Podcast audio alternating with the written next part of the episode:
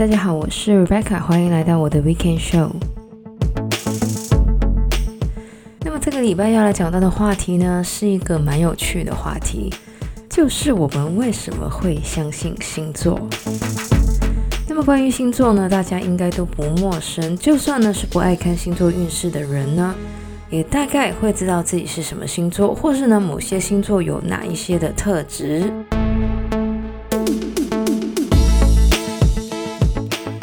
关于星座呢，其实可以追溯到公元两千年前，我们的祖先呢开始记录跟分析星空的转变，而久而久之呢，这些数据呢就变成了一种预测的工具，而这一种根据星空的转变来预测世间的方法呢，则是从埃及一直传到巴比伦、古希腊还有罗马帝国，在农耕社会的初始呢，这种预测的方法呢是可以有效的预测天气的转变。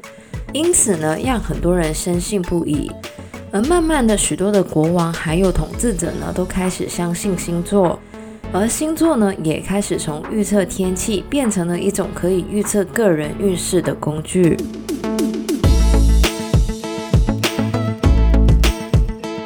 其实，如果认真思考的话呢，把全世界的人按照十二个星座分类呢，是不太实际的。那么，到底我们为什么会相信星座呢？而原因呢，则是因为这个巴纳姆效应。那么，在一九四八年的时候呢，心理学家 Barbara Ferrer 呢，让一群学生进行了人格测验。那么，测验完之后呢，这些学生呢，都会拿到属于自己特质的分析结果。那么，接着呢，Ferrer 呢，就请学生呢，就分析结果评分，满分呢是五分。而这些学生呢，在拿到这个特质的分析结果之后呢，评分竟然呢是高达了四点二六，但是问题来了，事实上呢，所有的人拿到的所谓的特质分析的结果呢，其实都写着同样的一段话。有趣的呢，就是学生们拿到的这一段特质分析的结果呢，其实是福尔根据星座不同的人格描述收集而来的。那么问题就来了，如果每个人的分析结果都是一样的话，那么为什么大家在评价分析结果的契合度的时候，还是打上了很高的分数呢？首先呢，就是通常所谓的星座人格描述呢，都是一些偏向模糊的字眼。这些字眼呢，其实适用于大部分的人，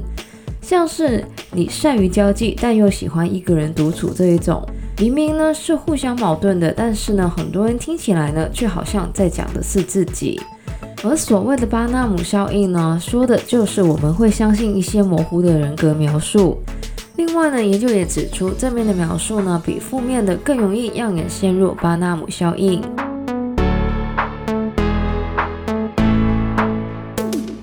当然，除了这个巴纳姆效应之外呢。另外一个我们会相信星座的原因呢，是因为我们有所谓的确认偏误。那么我记得呢，我很久之前曾经有讲过关于人的几个偏误，而所谓的确认偏误呢，则是说我们会选择性的接受一些自己相信或是能够强化自己思想的讯息。简单来说，就是我们在看星座人格描述的时候呢，会有意的只看那一些我们认同的描述。这也是为什么很多人呢觉得星座的人格描述都非常准确的原因。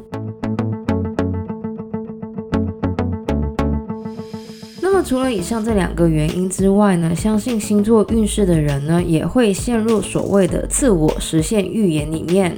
那么自我实现预言呢，或是自我暗示呢，指的就是我们的行为呢，其实会被我们的心理预期而影响。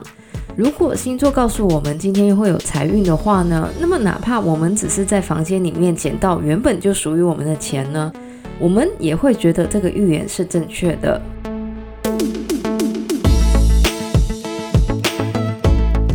另外呢，在不安或是迷惘的时候呢，星座也可以让我们提供一个心理的安慰。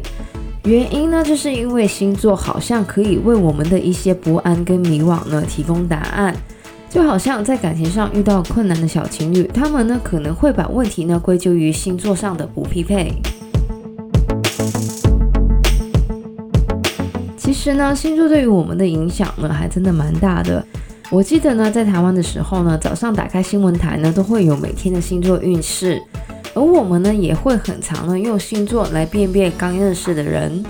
那么我自己呢，就有听过很多人呢，在社交场合呢，会用星座呢作为一个破冰的话题。不过呢，有喜欢聊星座的人，当然也有不喜欢聊星座的人。所以呢，大家要用这个方法之前呢，千万还是要注意一下。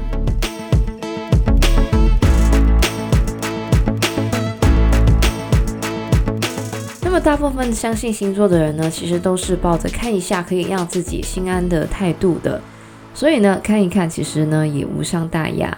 就像呢，我刚刚做完了一连串关于星座的研究，还是觉得我的个性呢非常的射手座。就算我知道这其实是我的确认偏差，那么不知道呢，大家到底相不相信星座呢？那么以上呢就是我们这个礼拜的节目内容。喜欢我们节目的朋友呢，记得可以在不同的 Podcast 平台上追踪或点评我们的节目。我们的节目呢，将会在加拿大东岸时间的每周日凌晨十二点钟更新，也就是香港、台湾的每周日中午十二点钟。希望大家有个美好的周末，谢谢大家收听，我是 Rebecca，我们下个礼拜再见，拜拜。